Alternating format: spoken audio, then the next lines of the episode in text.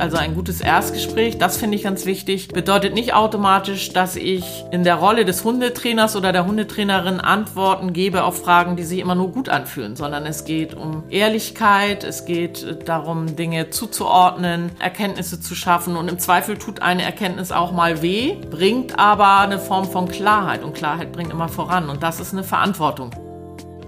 Hallo und herzlich willkommen. Ich bin Jona und ihr hört den Karnes Podcast. Ein guter Start mit einem guten Plan ist so, so wertvoll für den Trainingsverlauf. Deswegen bekommt das Thema Erstgespräch sehr verdient heute endlich eine eigene Folge. Dafür eingeladen habe ich mir die Expertin und Kanes-Dozentin für Gesprächsführung und Beratung Claudia Lange. Hallo Claudia, schön, dass du im Podcast wieder zu Gast bist. Hallo Jona, ich freue mich hier zu sein. Wir haben heute ein tolles Thema, ein finde ich total unterschätztes Thema auch so ein bisschen, Absolut. aber ein richtig, richtig, richtig wichtiges Thema, sowohl für KundInnen wie auch für TrainerInnen. Ja, sehe ich auch so. Ich glaube auch, dass es sehr unterschätzt wird. Ich habe dazu Fragen gesammelt und die würde ich jetzt gerne an dich als Expertin stellen. Die erste Frage unserer ZuhörerInnen ist, was passiert denn vor dem Erstgespräch? Also, was geht so einem Erstgespräch voraus? Ja, bevor ähm, in der Hundeschule das Telefon klingelt, geht dem Ganzen tatsächlich oft eine ganze Geschichte voraus, auch wenn es durchaus auch HundehalterInnen gibt, die ja sich einfach mehr eine Einschätzung von einem Hundetrainer mal äh, abholen möchten zu ihrem Hund, ohne dass sie ein großes Thema haben. Das gibt es sicherlich auch. In den meisten Fällen geht, geht dem Ganzen allerdings eine große Leidensgeschichte schon voraus. Also HundehalterInnen, die ähm, mehrfach mit Leine, aber ohne Hund am Waldrand standen, die sich von ihren Hunden kreuz und quer über die Straße äh, ziehen lassen mussten, auch äh, zum Teil hingefallen sind, Verletzungen haben. Also es geht oft schon mit einem großen Leidensdruck einher und Typischerweise waren viele HundehalterInnen, die ins Erstgespräch zu uns kommen, auch schon in ganz vielen verschiedenen Hundeschulen. Also ja, es hat wirklich oft einen großen Leidensdruck, ähm, der gleichzeitig auch Motivation ist und der Anlass ist, dass sie sagen, irgendwann gibt es dann oft so einen Punkt, einen Auslöser, zum Beispiel, dass der Hund eben sie nicht mehr nur kreuz und quer über die Straße gezogen hat, sondern jemand wirklich gestürzt ist und sich doll verletzt hat und sagt, so jetzt reicht's, ich muss mir irgendwie nochmal ganz gezielt Hilfe von einem Profi holen und dann, ja, das ist der Moment, in dem dann meist das Telefon klingelt, der Anfang äh, einer Entwicklungsgeschichte, die hoffentlich am Ende dann positiv endet. Und was beinhaltet dann so dieses Telefongespräch am Anfang? Ist es schon, dass man dann Fragen gestellt bekommt oder was ist da so drin? Ich frage jetzt mal so ganz. Ja, ja, also die größte Gefahr besteht, ähm, tatsächlich sich nicht schon da in ein Erstgespräch telefonisch verwickeln zu lassen. Oh ja. Wenn Grüße gehen raus an unser Büro. Vielen, vielen Dank für alles. Ja, es ist ja auch verständlich. Ich kann das absolut nachvollziehen. Wenn ich mir vorstelle, ich habe ein Thema mit meinem Hund und da ist richtig Druck dahinter, ich bin verzweifelt, dann möchte ich, ähm, auch ich würde dann gerne eine schnelle Lösung, hätte wahrscheinlich ganz viel Fragen und wenn ich schon jemanden spreche, auch wenn es am Telefon ist, dann nutze ich die Gelegenheit der Stunde und versuche so schnell wie möglich eine Lösung zu bekommen und so schnell wie möglich Antworten auf meine Fragen zu bekommen. Und das ist eben wichtig, darum zu ganz deutlich zu unterscheiden. Jetzt geht es nur erstmal um eine Kontaktaufnahme und das Ziel aus Hundetrainerin-Sicht in dem Fall eine Terminfindung. Das heißt, es geht um Austausch von Kontaktdaten, ein paar Eckdaten zum Hund, Name, Alter, Rasse, Geschlecht, Kontaktdaten zum Hundehalter oder zur Hundehalterin. Wie erreiche ich denjenigen im Zweifel, falls sich auch, äh, falls sich was verschiebt, sich was verändert? Dafür ist es ganz wichtig, auch im besten Fall eine Handynummer zu haben, wenn es um kurzfristige Absagen geht, um nicht umsonst irgendwo hinzufahren. Und natürlich das Thema. Also was ist das Thema? Da besteht eben oft die Gefahr, schon weiter einzusteigen, weil es viele Fragen gibt. Also Ausnahme wäre, wenn es um sowas wie eine SOS-Situation geht, da ist Gefahr im Verzug, es geht um ein Management, äh, eine erste Hilfe. Dann ist es sicherlich auch wichtig und eine Verantwortung, darauf einzusteigen. Alles andere gehört nicht ans Telefon, sondern dann wirklich äh, in das persönliche Erstgespräch. Ja, jetzt haben wir ja das Wort Erstgespräch schon ganz, ganz häufig benutzt, aber ja. sag nochmal, was ist denn überhaupt ein Erstgespräch? Ja, ich finde, das äh, Schöne in dem Namen ist, Erstgespräch macht deutlich, dass es, das heißt, ähm, der Beginn eines Verlaufes, einer Entwicklung, die ich mit dem Mensch-Hund-Team gemeinsam gehe, diesen Weg mit unterschiedlichen Verantwortlichkeiten. Und das heißt, dieses Erstgespräch, finde ich, ist wichtig deutlich zu machen, es ist der Start des Prozesses. Das bedeutet, es ist eben kein, wir gehen ein bisschen spazieren und unterhalten uns ein bisschen, sondern es ist planvolles Vorgehen, ähm, wir arbeiten konzeptionell, es gibt einen gewissen Aufbau und das bedeutet ähnlich wie beim Arzt die Anamnese, dass ich mir erstmal ein Bild mache, gezielt Informationen hole, um dann eine erste Einschätzung geben zu können. Da finde ich auch so wichtig in einem Erstgespräch. Also ich lerne jemanden kennen, jemand kommt zu mir und hat ein Thema. Dann lerne ich denjenigen kennen um dann überhaupt erstmal eine erste Einschätzung zu geben. Und da finde ich so wichtig, deutlich zu haben, es geht eben um eine erste Einschätzung. Es ist eine Momentaufnahme. Ich sehe zum ersten Mal dieses Mensch-Hund-Team. Ich weiß gar nicht, wie groß das Puzzleteil ist, wie viele Informationen ich vielleicht noch gar nicht habe, die wichtig werden für den Trainingsverlauf. Und das finde ich ist eine ganz wichtige Ausgangshaltung, sehr offen zu sein, jemanden kennenzulernen, sich Informationen zu holen, bevor ich Informationen gebe. Und alles, was ich im Erstgespräch an Informationen gebe, aus meiner Rolle heraus als Hundetrainer oder Hundetrainerin, dass ich da auch deutlich mache, mit dem, was ich heute hier und jetzt von euch gesehen habe, ist meine erste Einschätzung folgende, dass das deutlich ist, weil es kommt erfahrungsgemäß von Termin zu Termin immer noch mal was dazu und manchmal verändert es eben auch die Situation. Und das heißt, im Erstgespräch geht es darum, dass äh, der Hundehalter oder die Hundehalterin im besten Falle verstehen, wie ihre, also besser verstehen, warum die Situation so ist, wie sie gerade ist, dass sie mit einer ersten echten Erkenntnis aus einem Gespräch gehen, dass sie Zusammenhänge erkennen, dann eben auch im nächsten Schritt an Dingen arbeiten können. Und das setzt voraus, dass sie überhaupt erstmal Dinge einordnen können. Und dabei helfe ich im Erstgespräch. Die HörerInnen würden gerne von dir wissen, wie läuft so ein Erstgespräch ab? Also was beinhaltet das alles? Also so ein Erstgespräch besteht vor allen Dingen aus zwei Hauptthemen für mich oder zwei Hauptüberschriften, nämlich das Kennenlernen des Mensch-Hund-Teams. Das heißt, es gibt ganz viel Raum zu Beginn eines Erstgesprächs dafür, mein Gegenüber erzählen zu lassen, dass ich in die Welt ein, in diese für mich bis dahin fremde Welt eintauche, die kennenlerne, wie leben die zusammen, was ist deren Thema, ähm, was bringen die schon mit, was können die, wie sind die Rahmenbedingungen bei denen.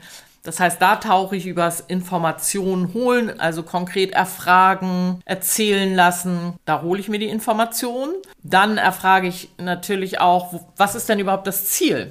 Also ganz häufig kommen die Leute schon ganz viel mit Dingen, ähm, schwappen über vor Emotionen und Themen. Und wenn ich dann frage, was ihr Ziel ist, dann wird das oft noch gar nicht so klar benannt, weil manch einer hat sich gar nicht so richtig Gedanken darum gemacht. Und das ist ganz spannend, weil wir können, der soll aufhören. genau, und das, was, das ist genau das, was in der Praxis oft passiert, dass äh, die Hundehalter oder Hundehalterinnen oft dann sagen, ja, der soll nicht mehr jagen oder der soll aufhören, an der Leine zu pöbeln. Und das beschreibt ja erstmal, was sie nicht mehr sollen, ist, noch, ist aber noch weit weg davon, was sie stattdessen sollen. Was ist da der Wunsch? Da helfen wir oder da, da hilft äh, der Hundetrainer oder die Hundetrainerin in dem Moment natürlich, das Ziel rauszuarbeiten. Manchmal ist es wirklich der erste Moment, wo sich jemand Gedanken macht, ja, was möchte ich denn tatsächlich? Also viele ja. haben das nur klar, was sie nicht mehr möchten. Und das ist ein riesiger Unterschied. Ich glaube, das ist vielen gar nicht so klar. Also es gibt ja so einen schlauen Spruch, wer kein Ziel hat, muss sich nicht wundern, wenn er woanders ankommt. Wer das mal so sacken lässt, da ist ja ganz viel dran. Also wenn ich nur sage, der soll nicht mehr jagen, was heißt denn das? Also da gibt es eben viele Möglichkeiten und im Rahmen eines Erstgespräches geht es eben nicht nur darum, den anderen kennenzulernen und das Thema benannt zu bekommen, sondern auch über Möglichkeiten und Grenzen in Bezug auf das Problem zu sprechen. Dafür muss ich sehr genau wissen, was sind, ist denn die Erwartungshaltung? Was ist der Wunsch äh, des Hundehalters oder der Hundehalterin? Also habe ich einen äh, jagenden Hund, ist das okay für mich, wenn der mich nicht von rechts nach links am Feldweg zieht? Oder ist es okay für mich, ähm, oder ist mein Wunsch oder Ziel, dass ich den im Freilauf haben kann ähm, und der darf aber nur im Umkreis von drei Metern um mich rum bleiben?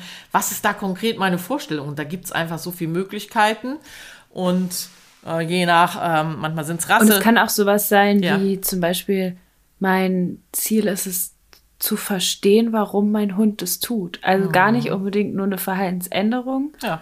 Das merke ich auch häufig, dass es erstmal rauskommt. ich will eigentlich wissen, was macht der da oder warum macht der das? Mhm. Und ich habe das Gefühl, ich kann meinen Hund nicht, ich kann den körpersprachlich nicht lesen, jetzt mal so ein Hundetrainer ja, in Slang übersetzt. Ich möchte einfach meinen Hund erstmal verstehen. So, ich möchte irgendwie einen Zugang wieder zu diesem Tier bekommen. Ja, mhm. Genau. Also, Erstgespräch, was beinhaltet das, war die Frage ähm, neben einem Gesprächsstart geht es eben um das Kennenlernen, dann geht es darum, ein Ziel sehr klar zu formulieren, wo möchte derjenige hin. Dann folgt aus der Rolle des Hundetrainers oder der Hundetrainerin sowas wie eine erste Einschätzung aus den Informationen, die ich habe. Das heißt, ich fange an, Hintergründe zu erklären, Zusammenhänge herzustellen, Bezug zum Ziel zu nehmen, also da über Möglichkeiten und Grenzen zu sprechen. Manchmal gibt es äh, genetisch, rassetypisch ähm, äh, verschiedene Gründe, weswegen an der einen oder anderen Stelle auch den Vorstellungen und Wünschen Grenzen gesetzt werden. Das heißt, genau, also konkret wäre das jetzt zum Beispiel warum ziehen, also warum ziehen Hunde überhaupt an der Leine? Warum pöbeln Hunde überhaupt? Dass, dass die da schon mal eine Einschätzung bekommen für das Verhalten. Genau, das könnte eine Einschätzung sein. Es könnte auch sein, dass ich an einer Stelle sehr klar formuliere, dass ich ähm, aus dem, was ich heute hier und jetzt sehe, das Gefühl habe, dass eben ein gewisses Management zum Beispiel zum Thema Jagen möglich wäre, aber dass das immer ein Hund sein wird, wo ich eben nicht mit meiner Freundin redend spazieren gehen kann, ohne auf den Hund zu gucken und davon zu träumen, dass er bei mir bleibt. So. Ja, da kommt sehr viel auf Ehrlichkeit an. Genau.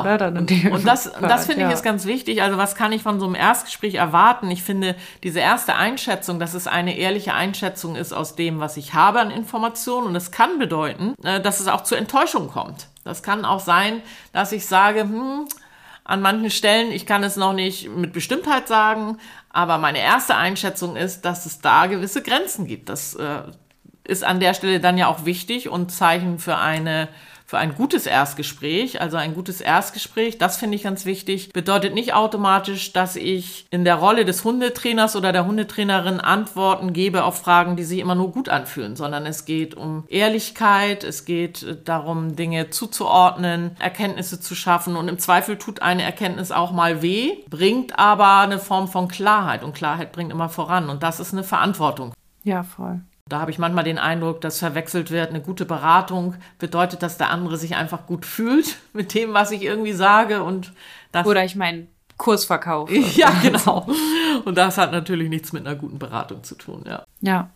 Ja. ja, genau. Und das heißt, ähm, dann gebe ich eine erste Einschätzung, was möglich ist, ähm, um dann auch zu gucken oder aufzuzeigen, was ist denn mein Konzept? Also wie ist der weitere Verlauf, wie ist der Aufbau geplant? Das ist ja das Wichtige, dass wir nicht situativ irgendwie was machen und auch nicht ja. gleich ins Training einsteigen, sondern das sehr sorgfältig vorbereiten. Und deswegen an der Stelle uns ein genaues Bild machen, um dann dem Hundehalter oder der Hundehalterin was mit nach Hause mitzugeben, woran sie schon mal arbeiten können und den Hund vorzubereiten auf die nächsten Schritte im Training. Und das ist bei uns üblicherweise, dass äh, es um die Beziehung geht. Ja. ganz, ganz wichtiger Part. Ja.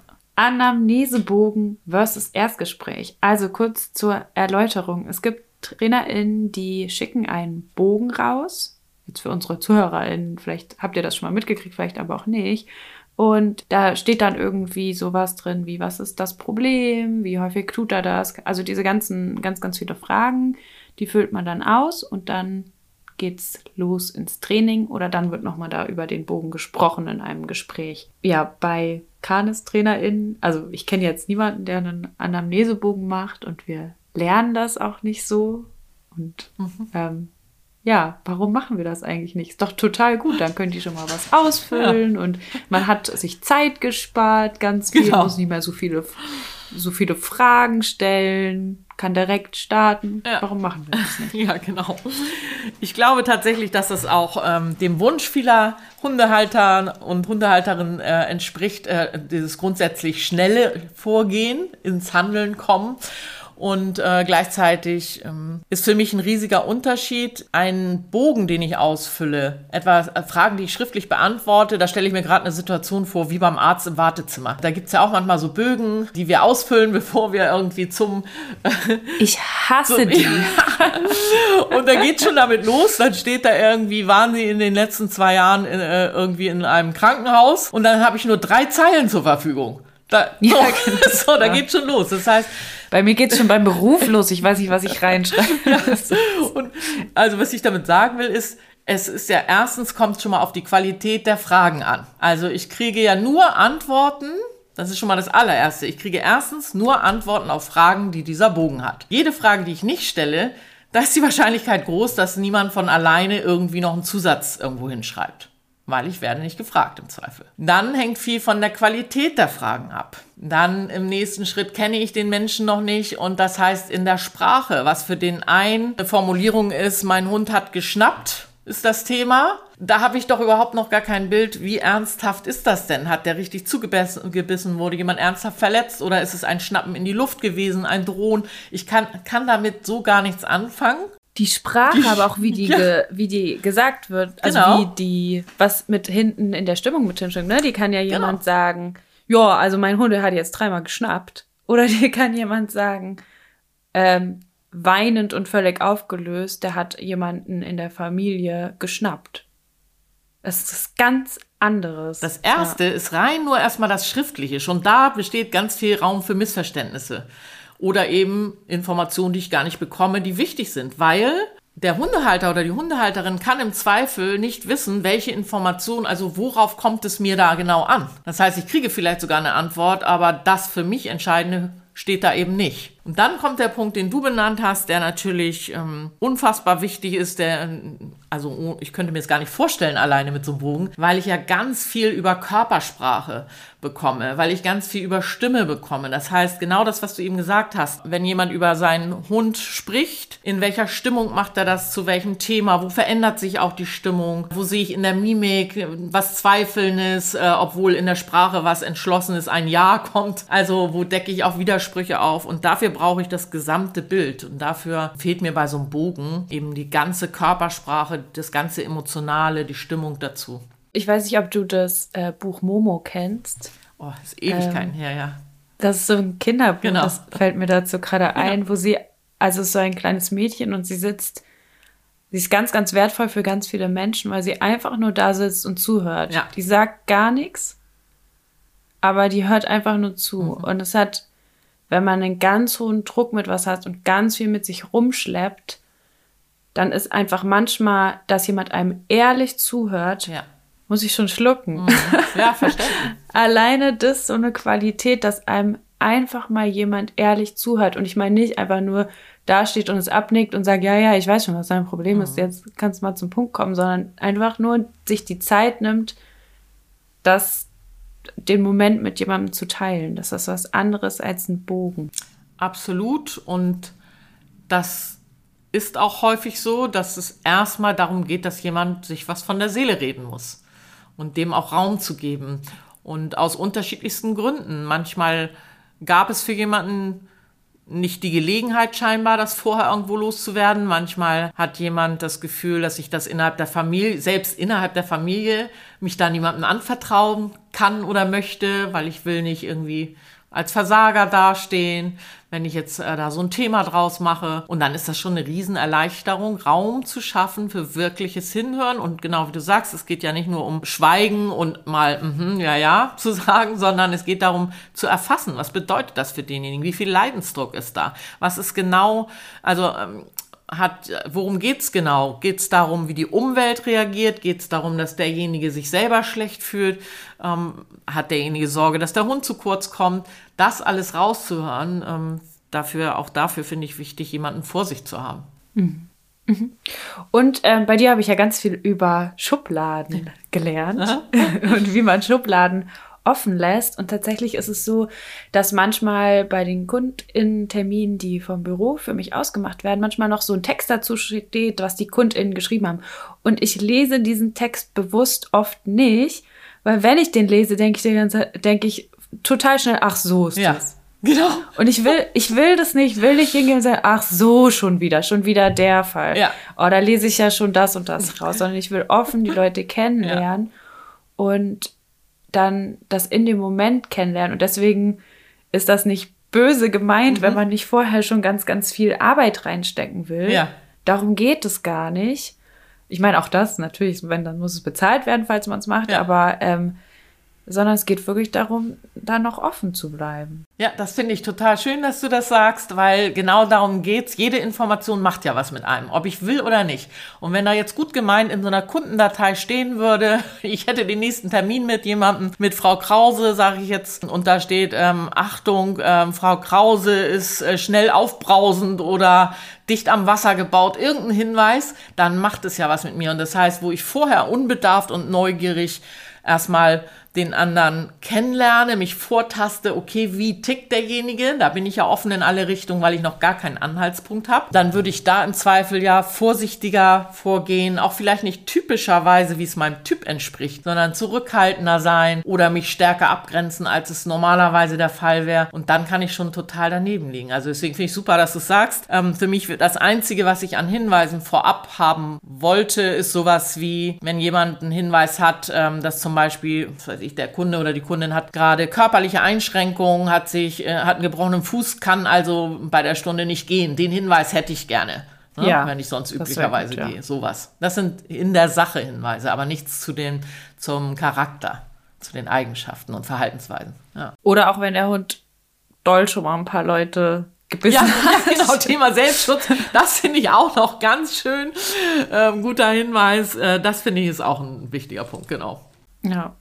Wobei man ja auch einfach auf jeden Hund so zugehen sollte, dass man den Selbstschutz betreibt. Genau, und ich finde, das ist ja auch so ein Hinweis, ähm, wenn ich tatsächlich telefonischen Erstkontakt hatte, das heißt, ich kenne ähm, das Mensch-Hund-Team noch gar nicht, dann weiß ich auch noch nicht, wie, so wie es mir, wie mir derjenige das Thema beschreibt, ob ich das genauso einschätzen würde oder ob ich das heftiger oder weniger einschätze. Und aus dem Grund finde ich eben auch wichtig, gerade zu Beginn sich nicht nur vorsichtig beim Menschen ranzutasten, auch in Form von Sprache. Was sind Worte, die äh, demjenigen vertraut sind, die derjenige nutzt, ähm, dann greife ich die wie so ein Dolmetscher auf und spreche in seiner Sprache. Und so ähnlich ist das mit dem Hund auch, dass ich mich da auch rantasten würde. Mhm. Ja, ähm, unsere HörerInnen wollten wissen, mhm müssen KundInnen irgendetwas vorbereiten? Also jetzt so konkret, wenn ich jetzt einen Ersttermin, ja. das finde ich eine total schöne Frage, wenn ich jetzt einen Ersttermin ausgemacht habe und ich gehe da hin, muss ich an irgendwas denken? Mhm.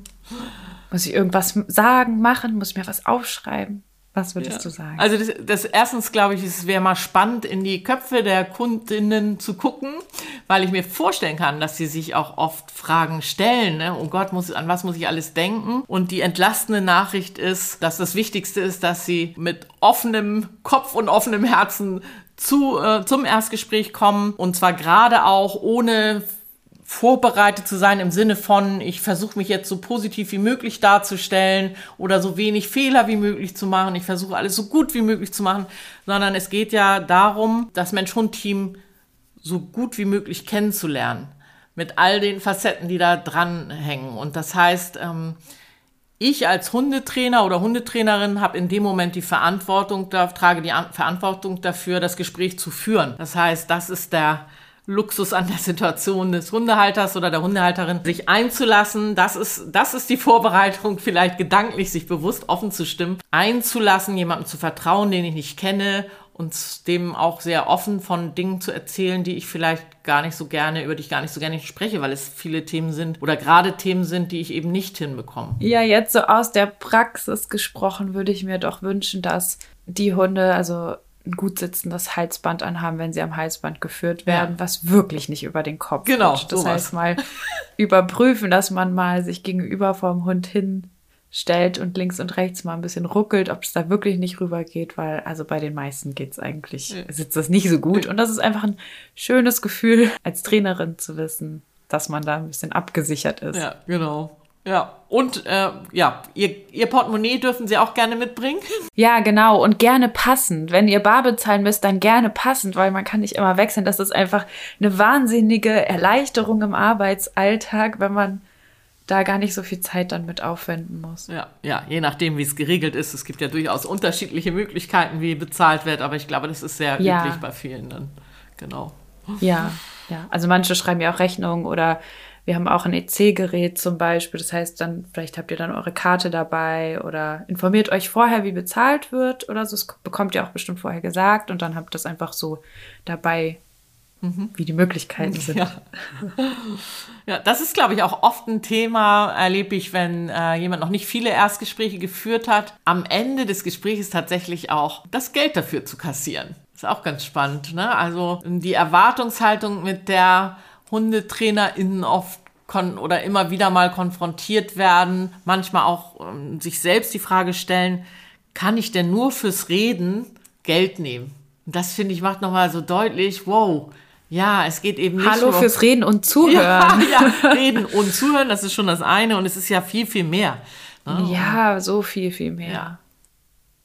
So, so, so viel, viel mehr. Also für mich persönlich ähm, ist das Erstgespräch häufig die mit anstrengendste Stunde. Gar nicht negativ anstrengend, auch schön anstrengend. Mhm. Also ich würde es nicht, anstrengend ist negativ. Intensiv. Intensiv, ja, genau. Ja, mhm. genau. Intensiv, ne? Also da, man bekommt da einfach so viele Gefühle mit, mhm. so viele Fragen, Emotionen, Hoffnungen, also so viel. Es ist einfach viel, was da erstmal oft kommt.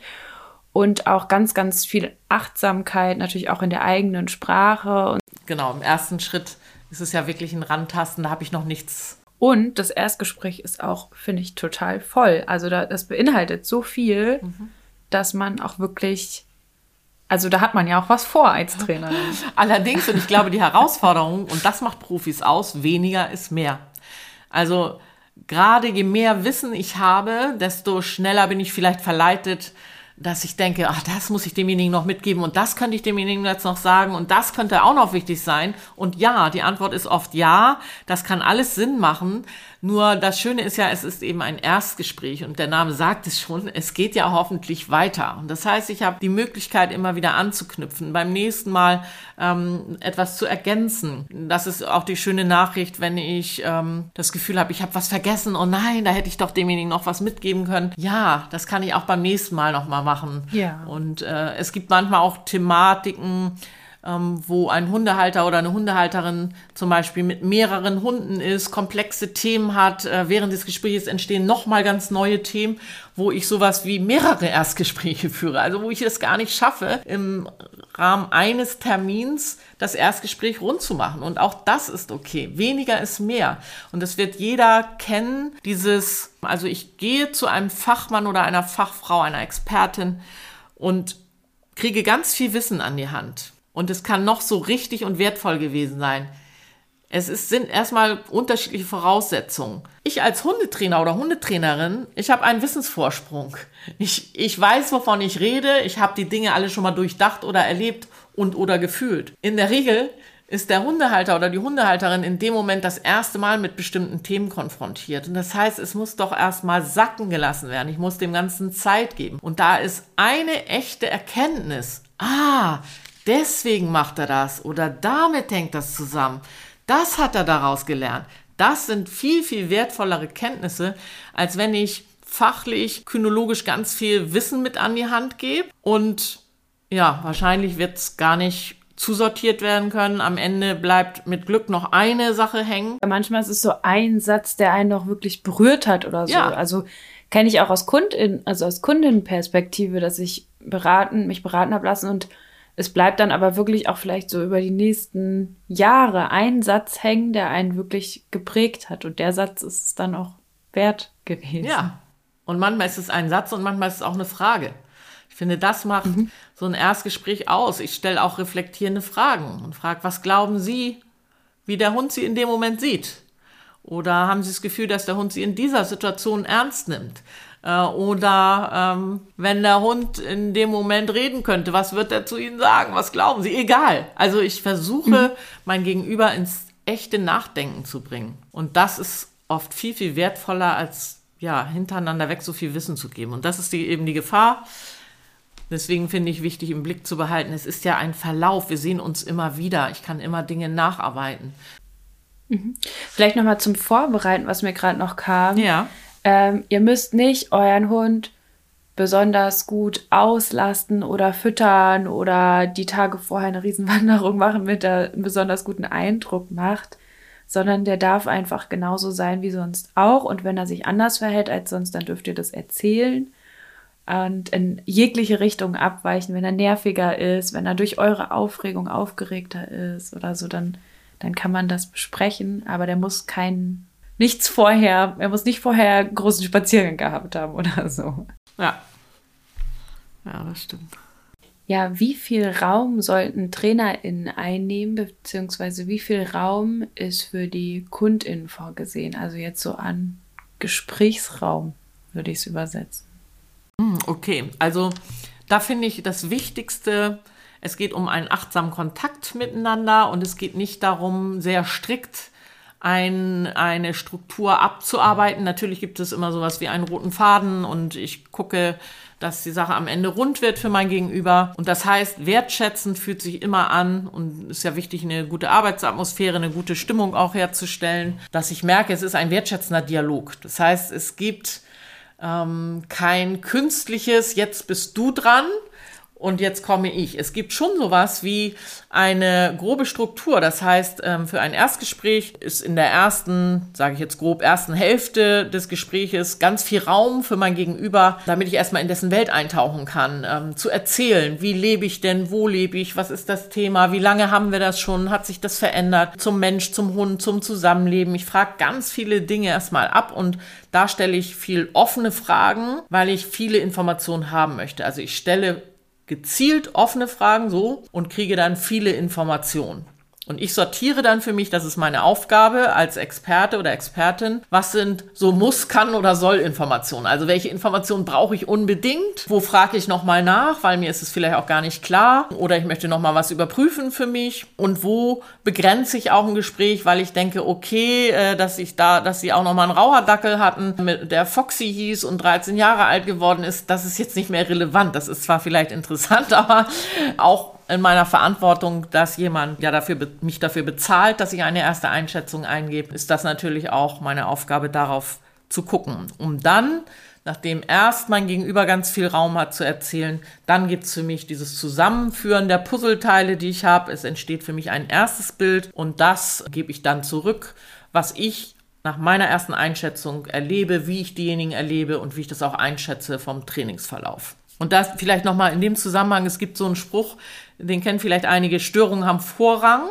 Das heißt, ich kann mir noch so sehr eine grobe Struktur gemacht haben. Manchmal kommt jemand schon ganz aufgelöst in ein Gespräch. Der Leidensdruck ist so groß, jemand ist wirklich so dünnhäutig, dass es schon reicht, dass äh, der Hundetrainer oder die Hundetrainerin einfühlsam jemanden begrüßt und sagt, Mensch, kommen Sie erstmal in Ruhe an, atmen Sie durch, ich sehe, Sie sind ganz außer Atem. Das kann manchmal schon reichen, dass die Dämme brechen und jemand komplett aufgelöst ist, weil er sich das erste Mal verstanden fühlt und loslassen kann.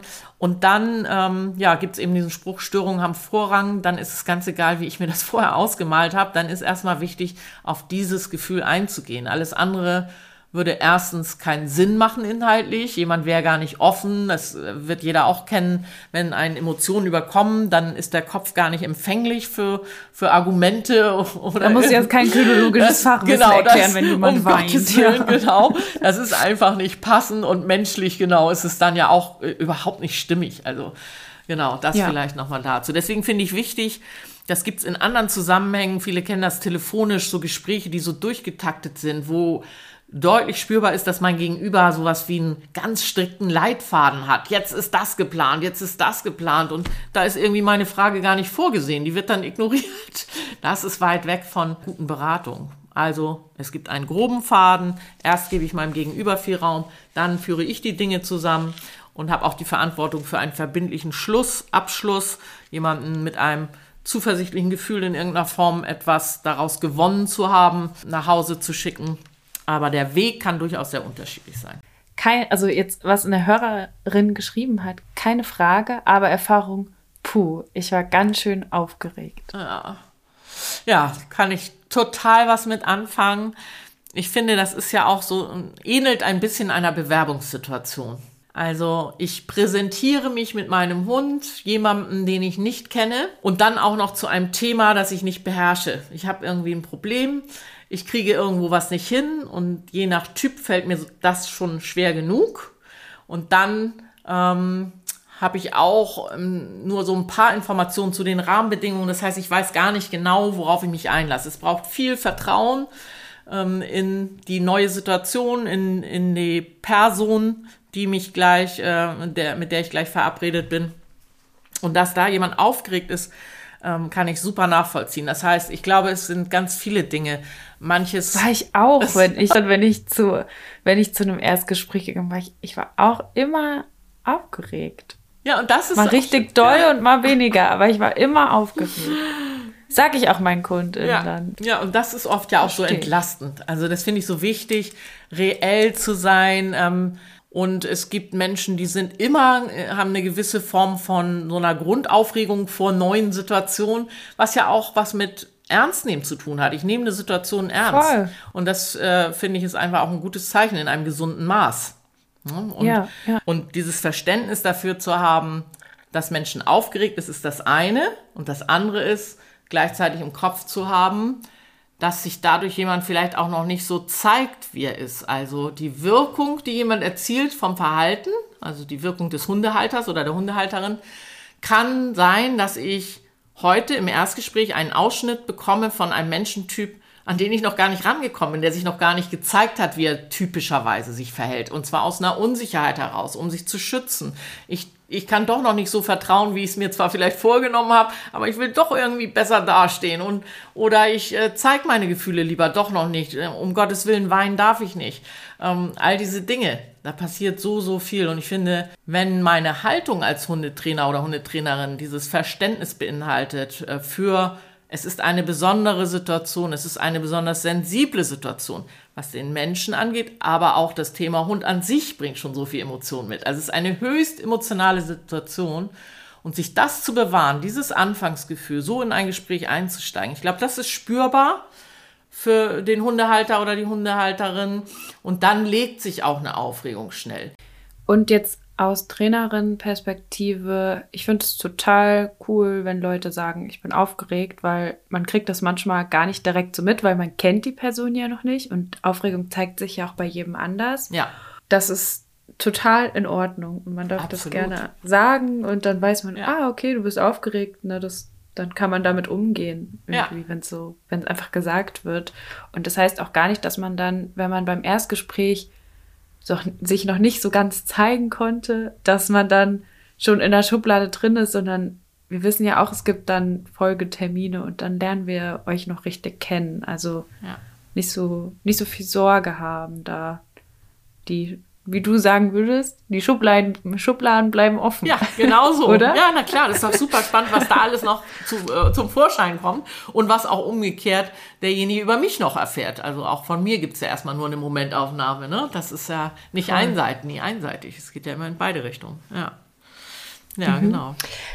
Dann ähm, hat eine Kundin geschrieben, würde es schön fänden, wenn man aufgreift, also wir mhm. jetzt, machen wir jetzt hiermit, ja.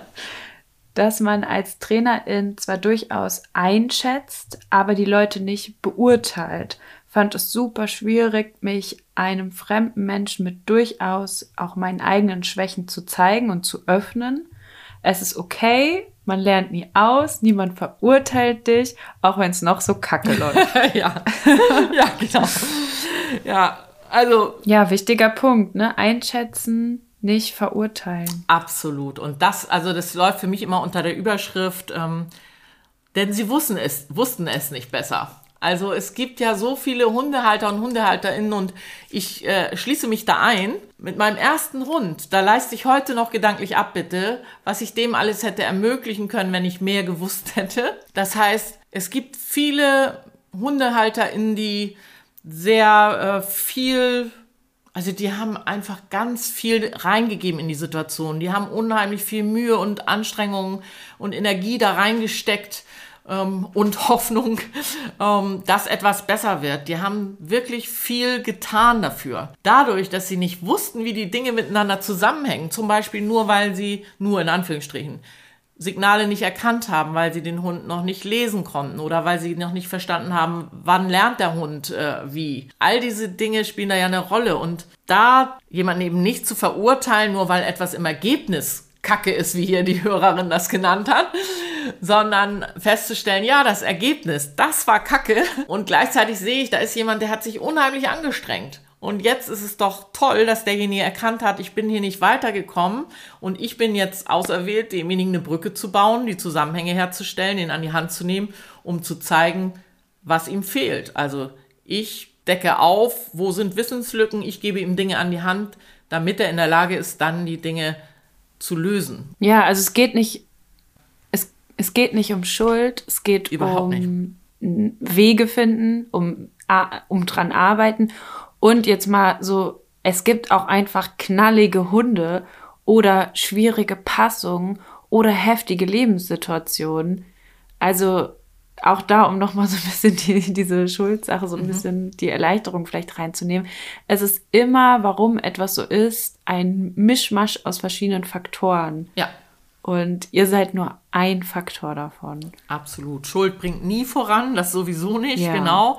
Und auch da haben wir als oder haben die HundetrainerInnen ja oft gar nicht alle Informationen. Ich denke nur dran, zum Beispiel nach dem Erstgespräch, wenn es sogar schon, ja, wenn ich jemandem was mit auf den Weg gegeben habe und dann kommt derjenige in einen nächsten Termin, dann äh, ist ja so ein bisschen auch wieder so ein Vorführeffekt. Was ist passiert in der Zwischenzeit? Was hat sich ergeben? Und auch da nicht sofort zu urteilen, oh, hat ja nicht geklappt oder derjenige hat wohl nichts zu Hause gemacht, der oder diejenige. Und, sondern nachzufragen, wie ist es gelaufen, wie haben Sie es empfunden, weil ich habe noch gar keine Information. Genau wie du sagst, vielleicht war von den zwei Wochen, die dazwischen lagen, eine Woche derjenige krank oder ähm, was auch immer war. Ich weiß es oft gar nicht und da nicht ins Bewerten zu fallen, nur weil ich ein Ergebnis sehe oder ein Verhalten sehe, ähm, das ist die Kunst, genau da offen zu bleiben.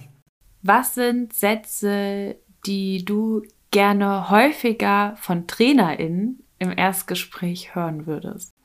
Mm, entlastende Sätze vor allen Dingen. Also. Hast du da so ein Beispiel für uns? Wenn jetzt zum Beispiel ein ähm, Hundehalter oder eine Hundehalterin sehr mit sich hadert und viel äh, so in Sätzen spricht, also sehr verzweifelte Grundstimmung, hilflos, sich ohnmächtig fühlt und viel sagt, ja, das kriege ich nicht hin und das hat noch nie geklappt. Ähm, dass ich da auch den Übertrag machen würde, die Informationen, die ich schon bekommen habe, die ich hoffentlich sorgfältig erfragt habe, da stecken an unterschiedlichen Stellen immer irgendwelche Kompetenzen drin. Und wenn ich da sehr achtsam hingehört habe, eine wichtige beraterische Kompetenz, dann habe ich oft Anhaltspunkte. Also beispielsweise jemand, der mir auf der einen Seite wie so ein Häufchen Elend gegenübersteht und wirklich ehrlich das Gefühl hat, ich kriege hier nichts hin, ich bin hier der Totalversager, sich selber so fertig macht verbal, dann finde ich wichtig und hilfreich auch ehrlich gemeint, also nichts an den Haaren herbeizuziehen, aber zum Beispiel wenn ich von, äh, wenn es eine Hundehalterin ist, erfahren habe, die hat vier Kinder großgezogen und die hat eine Führungsposition in einem Unternehmen, dann nutze ich das, um deutlich zu machen, welche Kompetenzen sie an anderen Stellen hat, wo sie schon gezeigt hat, dass sie durchaus sich durchsetzen kann. Also das könnte eine Möglichkeit sein. Es kann auch sein, dass jemand den Hund, ähm, also das Thema ähm, wiegt so schwer, dass ich den Hund oder dass der Hundehalter oder die Hundehalterin den Hund gar nicht mehr positiv sehen kann, also überhaupt nicht mehr erkennen kann, dass es natürlich auch andere Seiten gibt. Der Hund besteht nur noch scheinbar aus diesem Problemverhalten. Und dann äh, nutzt, also dann finde ich wertvoll auch als Hundetrainerin da äh, Sätze zu sagen oder Fragen zu stellen in Richtung, was liebst du denn an deinem Hund? Oder was war das, ähm, weswegen du dich für ihn entschieden hast, welche positiven Dinge macht ihr noch zusammen, gibt's, äh, welche Momente gibt's da, den anderen wirklich bewusst ins Nachdenken zu bringen, um da wieder hinzugucken, weil da ist das Scheinwerferlicht oft so ausgerichtet auf dieses Problemverhalten, dass derjenige mhm. wirklich das Gefühl hat, in dieser Absolutheit, der Hund ist nur noch schlecht, der Hund verhält sich nur noch aggressiv oder ängstlich oder was auch immer. Ja. Dabei ist es situativ und gibt durchaus andere Momente. Und das ist oft entlastend, das wirklich bewusst dieses Licht nochmal mit demjenigen umzuschwenken und zu sagen, guck doch mal, da gibt es auch die andere Seite. Ne? Ja. Mhm. Ohne wieder, ähm, ohne das andere klein zu reden. Ne? Sondern da geht es nur darum, deutlich zu machen, es gibt auch andere Sachen und jetzt gucken wir mal, wie wir euch beiden da auf die Beine helfen. Hilfe zur Selbsthilfe. Ja.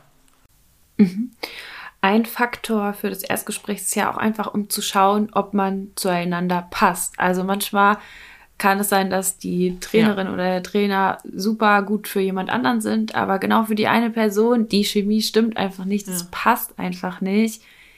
Wie geht man damit um? Also wie kommuniziert man das von beiden Seiten? Also wenn die Chemie nicht stimmt für mich, dann fühle ich das. Also entweder es gibt für mich also für dich jetzt als Berater. Genau, wenn ich Beraterin bin, Beraterin bin, dann ähm, und ich habe das Gefühl, die Chemie stimmt überhaupt nicht, was im Übrigen noch nie passiert ist in 20 Jahren. Mhm. ähm, ja. Also ich wüsste gar nicht, das, was es für mich gibt, wenn etwas ganz und gar nicht stimmt, und dann würde das einem Abbruch auch irgendwie gleichkommen, das wäre, wenn jemand mich persönlich beleidigen würde. Also auch dann ja. würde ich immer erst als Beraterin eine gelbe Karte, Berater oder Beraterin eine gelbe Fahrtkarte verbal verteilen und sagen, also äh, Sie können gerne ähm, wir können gerne kritisch miteinander reden, ähm, aber bitte ähm, nicht unterhalb der Gürtellinie. Also ich würde sehr klar sagen, was geht, was geht nicht. Und äh, wenn dann derjenige mich trotzdem nochmal persönlich beleidigt, das muss sich niemand bieten lassen. Also da wäre für mich die Grenze. Ansonsten, wenn die Chemie nicht stimmt, also die Frage ist ja, woran mache ich das fest? Es gibt schon Situationen in über 20 Jahren mit unterschiedlichsten Menschen, wo ich das Gefühl habe, irgendwie kommen wir gerade noch nicht so zueinander, wie ich mir das wünsche und wie es auch wichtig ist, um miteinander zu arbeiten. Und dann stelle ich Fragen. Also dann beschreibe ich, was ich erlebe und sage zum Beispiel, Mensch, ich habe das Gefühl, ne, ich sehe da so ein Stirnrunzeln äh, bei Ihnen im Gesicht und äh, dass Sie nicht so ganz zufrieden sind äh, mit der Art, wie ich Ihnen das erklärt habe. Also ich als Beispiel, ich beschreibe mhm. Ähm, oder sag eben auch in Bezug auf die Stimmung, ich habe das Gefühl, dass ich für sie da vielleicht zu provokant bin in meiner Vorgehensweise. Also ich greife wirklich ja. auf, was mein Gefühl ist. Ich beschreibe das, ich mache es offen transparent. Und dann kriege ich eine Reaktion. Und in 99 Prozent aller Fälle ist das ganz was anderes. Derjenige hat mit dem Verarbeiten der Informationen zum Beispiel noch zu tun. Oder ich kann eben, also das scheinbare Fragezeichen auf der Stirn war eben ein nachdenkliches und nicht ein, ich ziehe das in Zweifel oder ich mag dich nicht oder was auch immer. Ja, also ansprechen und ich bin ganz sicher, dass die Chemie gar nicht stimmt. Also von jemandem, der beraterisch eine wohlwollende Grundhaltung hat, das setzt sich mal voraus. Ähm, ja. Da muss schon wirklich richtig viel schief laufen. Es kann natürlich auch mal sein, also es kann natürlich sein, dass jemand auch mal richtig einen schlechten Tag hat und auch äh, daneben liegt. Dann kann es wirklich auch zu solchen Punkten kommen. Ansonsten glaube ich, durch das Ansprechen entsteht dann wieder eine andere äh, Basis. Ich würde gerne noch eine Sache sagen, ja. was ich finde, was gar nicht geht. Ja. Ich finde, es geht gar nicht klar, wenn man merkt, dass es mit jemandem nicht passt und man dann Menschen ghostet als Trainerin. Also wenn man sich nach dem Erstgespräch einfach, man macht auf nett und hier und da und dann meldet man sich nicht mhm. zurück. Ja, ja. Das ist, ist, keine, keine professionelle Verhaltensweise, natürlich nicht. Ja, mhm. also dann muss man auch ja. sagen, ja. wenn es für einen nicht gepasst hat nach dem Erstgespräch, ich glaube, es hat nicht gepasst, ich kann Ihnen gerne eine Kollegin oder einen Kollegen empfehlen. Oder, also oder man muss zumindest sich nochmal melden und sagen, ich kann ihm jemand empfehlen. Mhm. So. Aber nicht einfach nicht mehr sich melden. Na, es das gibt ja einen Grund. Es kann ja auch sein, dass es nicht passt, weil äh, jemand komplett andere Werte hat als ich und ich sage, das kann ich so nicht vertreten. Äh, es kann sein, äh, dass äh, jemand eine komplett andere Vorstellung äh, von Erziehung mit dem Hund hat und wir würden einfach keine Ergebnisse erzielen mit der mit so einer unterschiedlichen Vorstellungsweise. Das heißt, in den meisten Fällen habe ich ja also nicht in den meisten Fällen, ich habe ja eine Begründung und die hat der andere dann eben auch verdient. Ja. Also zumindest es auszusprechen und nicht sich einfach nicht mehr zu melden, ja. genau. Und das würde man sich natürlich umgedreht dann auch von den KundInnen wünschen, dass sie sagen, passt gerade nicht bei mir oder ich möchte doch nicht ins Training kommen. Auch das wäre ja vollkommen okay, das nur so zu sagen. Oder ja, sonst was. Ne? Ich finde eine der. Aber nicht den Kontakt abbrechen. Nein, das ist nicht cool. Ich finde eine der we wesentlichen Eigenschaften äh, als Hundetrainerin ist, ähm, einladend zu sein. Also so viel wie möglich zu ermöglichen, dem anderen zu erleichtern, dass er sich öffnen kann, über Fehler erzählen kann und auch sich traut, kritische Dinge zu sagen, obwohl wir uns noch gar nicht gut kennen. Das ist ja schon eine Herausforderung. Und das heißt, ich mache das zum Beispiel bei Erstgesprächen, ganz gleich, ob das in anderen Unternehmen ist oder ob das im Hundetraining wäre, dass ich in meiner Einleitung, da setze ich den Rahmen, das gibt Orientierung, das gibt Sicherheit und Vertrauen, da würde ich formulieren, wie lange äh, haben wir jetzt Zeit, ähm, nehmen uns Zeit, ich stelle Ihnen ein paar Fragen. Ähm, Sie dürfen jederzeit Stopp sagen, also auch da schon sowas Entlastendes sagen. Und dann an so einer Stelle platziere ich eben auch gleich. Und mir ist ganz wichtig, es ist Ihre Stunde. Nutzen Sie mich, nutzen Sie mich aus, sind so typische Worte von mir. Und das heißt. Sagst du das? Ja. Genau. Also, und das, das, sowas schreibe ich sogar auch nochmal mit Nachdruck, weil da, wo es schriftliche Echt? Sachen gibt, ja, nutzen Sie mich, nutzen Sie mich aus. Es ist Ihr Training, es ist Ihre Stunde, weil ich das genauso empfinde. Das ist mein Auftrag und ich möchte, dass es dem. Aber in dieser Stunde und nicht danach. Ja, genau. Auch ja. das ist wichtig. Ja. Genau. Nicht mehr um 22 Uhr. Und ich sage genauso in dieser Einleitung.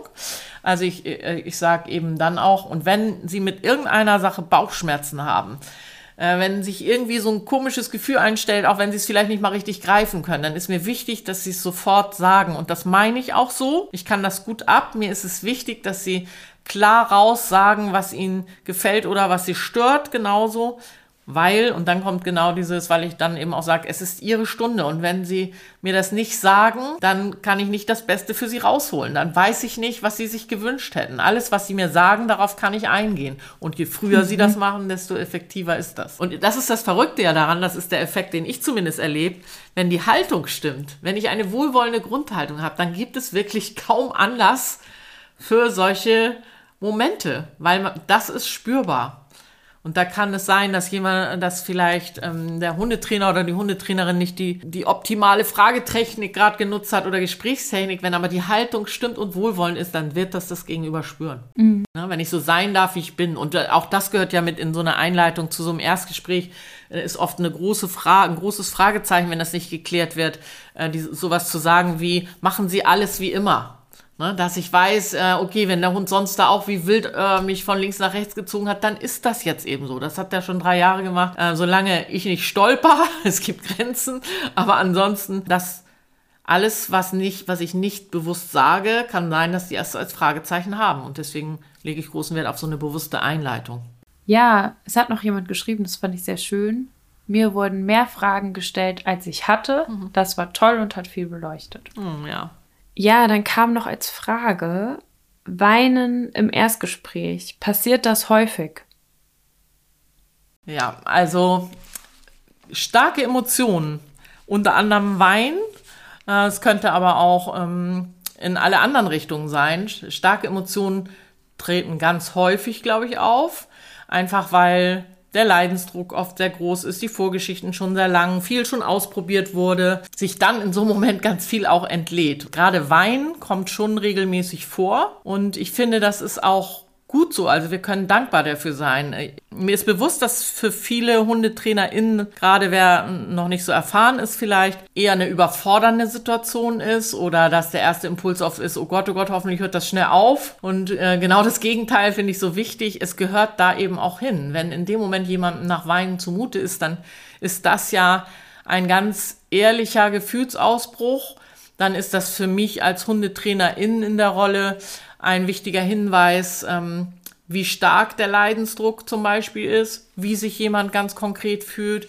Ähm, und das brauche ich ja auch am Ende, um äh, jemandem was mit an die Hand zu geben. Ich muss verstehen, ob jemand eher verzweifelt ist und wenn, wie stark die Verzweiflung schon ist oder ob jemand eher genervt ist oder wütend ist. Diese ganzen Emotionen brauche ich, weil ich da dann auch unterschiedlich nachher in der Argumentation drauf eingehe, um den Hundehalter oder die Hundehalterin mitzunehmen und zu motivieren, auch Dinge zu tun, die vielleicht manchmal die, sie an die Grenzen führen, weil sie jetzt schon sehr stark belastet sind, dann ist es umso wichtiger, dass ich sie wirklich verstehe. Was bedeutet es für sie? Was ist ihre Motivation? Wo ist ihr Leidensdruck? Und dafür ist, ja, gehört es dahin und es geht weder darum, das klein zu reden, noch geht es darum, ähm, Mitleid zu haben im Sinne von, oh Gott, ja, das ist auch wirklich schlimm. Das macht es auch nicht besser.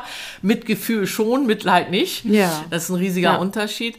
Ähm, ja, im, im Zweifel reiche ich vielleicht einfach ein Taschentuch. Und ähm, ich bestätige sowas auch. Im, in, also ganz häufig erlebe ich, dass derjenige, der weint, dass es demjenigen auch oft unangenehm ist und derjenige es manchmal noch versucht zu unterdrücken. Und ich gebe dann auch immer noch so einen entlastenden Kommentar in Richtung, ja, das ist total okay. Ne? Das muss offensichtlich Ja. gerade mal raus. So. Voll, also da so den Raum für zu geben. Und das muss einem auch einfach überhaupt nicht peinlich sein, sondern ich finde es eher häufig total erleichternd, dass die sich dann die Kunden sich öffnen und loslassen. Danach ist oft auch so eine ganz, eine ganz befreitere Stimmung häufig auch. Ja. Ja, Also ich finde es ja. eigentlich oft eher angenehm, als wenn es, wenn man merkt, dass es, dass es eigentlich sein könnte, aber das kommt nicht raus, finde ich es manchmal sogar eher angenehm, wenn dann, wenn man weinen kann. Ja, und äh, wenn ich mein Gegenüber, wenn ich davon ausgehe, dass ich denjenigen gar nicht, noch gar nicht gut kenne und derjenige unterdrückt das Weinen, dann wird der ja körpersprachlich auch einen anderen Gesichtsausdruck haben. Dann gibt es wieder Raum für Missverständnisse. Ich habe das Gefühl, derjenige verkrampft sich, vielleicht wirkt er auch genervt, dabei versucht er nur das Weinen zu unterdrücken. Das wäre fatal, ne? Also, ja. Ja. Und andersrum, man muss natürlich auch nicht weinen. Also es gibt auch einfach Ja, ganz klar. sehr, weiß ich nicht, sehr inhaltliche Erstgespräche, wo es Mhm. wirklich viel, wo es gar nicht so viel um Emotionen geht, sondern wo es wirklich einfach viel um Inhalte geht und das ist auch okay. So. Also jedes ist anders und jeder braucht was anderes. So. Ja, das ist ja genau auch ähm, das, was wir, dass wir uns sehr genau eben einzeln jedes Mensch-Hund-Team angucken und jeder braucht was anderes. Ja.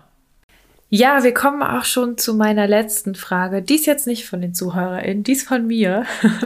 Okay. Ich würde gerne wissen, was ist denn so das Besondere an einem Kanes-Erstgespräch? Ich glaube, was uns wirklich auszeichnet, ist, dass wir, auch wenn die Erwartungshaltung der HundehalterInnen oft sehr vehement in Richtung, ich brauche sofort eine Lösung und bitte sofort was Praktisches machen ist, äh, dass wir da sehr klar bei uns bleiben und sehr, sehr sorgfältig uns das Mensch-Hund-Team angucken. Das heißt, dass wir eben nicht direkt mit äh, dem Konfliktthema anfangen, daran zu arbeiten, sondern dass wir das sehr sorgfältig vorbereiten. Und zwar mit dem Ziel, dass wir auch angepasst an diesen, dieses Mensch-Hund-Team, ja, so gering wie möglich einwirken müssen, um auch langfristige Verhaltensänderungen zu bewirken. Also erwünschtes Verhalten durchaus langfristig zu erzielen. Und ähm, dafür ist es wichtig, ja, beim Zahnarzt wäre es wieder, ähm, dass wir uns die Wurzel allen Übels erstmal angucken und nicht einfach irgendwie eine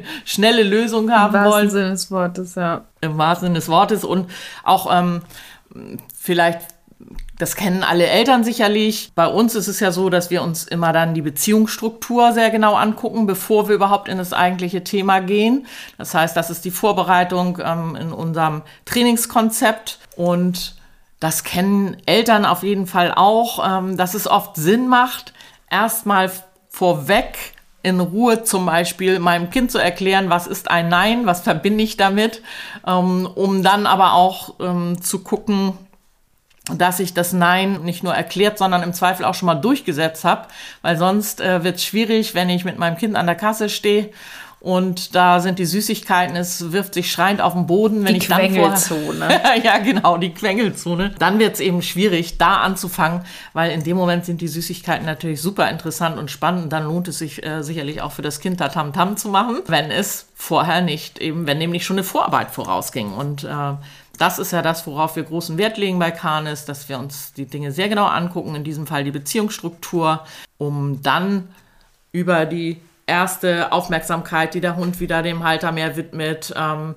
das Akzeptieren, wer die Entscheidung trifft, ähm, dann eben auch ähm, Stück für Stück das vorzubereiten und am Schluss ähm, dann in den Konflikt zu gehen. Dafür braucht es eben diese Vorbereitung. Oft sind der Hundehalter oder die Hundehalterin äh, ja in dem Moment noch gar nicht in der Situation, dass sie dem Hund ja sagen können dürfen, dass es akzeptiert wird vom Hund, ein Nein zum Beispiel. Da schaffen wir die Voraussetzungen mit der Vorarbeit, Deswegen gucken wir uns die Beziehungsstruktur vorher sehr genau an und geben dann dem Hundehalter oder der Hundehalterin Aufgaben für zu Hause mit, bevor sie dann wiederkommen und wir Stück für Stück das Training aufbauen. Das ist, glaube ich, schon was Besonderes bei uns, dass wir uns da nicht verleiten lassen, auch wenn die Gefahr groß ist und es auch verständlich ist, dass der Hundehalter oder die Hundehalterin gerne eine schnelle Lösung hätten. Das heißt, wir legen Wert darauf, dass am, am Ende eine nachhaltige Lösung, ähm, eine nachhaltige Veränderung des Verhaltens geschaffen wird und nicht ein kurzfristiger Show-Effekt.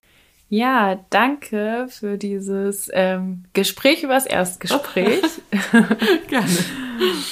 Und ja, immer wieder spannend zu hören. Auch immer, natürlich macht es immer große Freude, genau auf deine Formulierungen zu hören. da konnte ich ja auch schon sehr, sehr viel von dir lernen für meine Erstgespräche. Ich freue mich, dass dieses Thema nochmal so großen Raum hier im Kanis Podcast bekommen hat heute. Ja, das freut mich natürlich auch, weil ich nach wie vor glaube, dass es sehr unterschätzt wird. Ja. Dann wünsche ich dir noch einen ganz, ganz schönen sonnigen Herbsttag. Danke. Und wir hören uns. Den wünsche ich dir auch, genau. Hab einen schönen Feierabend. Mach's gut. Ja, tschüss. tschüss. Vielen Dank fürs Zuhören. Ich bekomme in letzter Zeit viele Nachrichten von HörerInnen, die gerade alle Folgen am Stück durchbingen. Das freut mich sehr zu hören. Wir freuen uns auch, wenn euch die Arbeit mit dem Podcast gefällt, wenn ihr eine Bewertung bei Spotify oder iTunes zum Beispiel hinterlasst, gerne was schreiben oder auch Sternchen hinterlassen. Mehr über offene Veranstaltungen, online wie offline, das Kanes-Studium Hundewanderung, die Therapiehunde bzw. Pet Dog Ausbildung und die Man-Trailing TrainerInnen Ausbildung. Ganz schön langes Wort. Man-Trailing TrainerInnen Ausbildung findet ihr unter canes-kynos.de. Schaut da gerne mal vorbei. Folgt uns auch gerne oder gibt uns Feedback zum Podcast auf Instagram unter canis-kynos und mich erreicht ihr auf dem Instagram-Kanal Jona und die Hunde. Und jetzt wünsche ich euch und euren Hunden eine gute Zeit.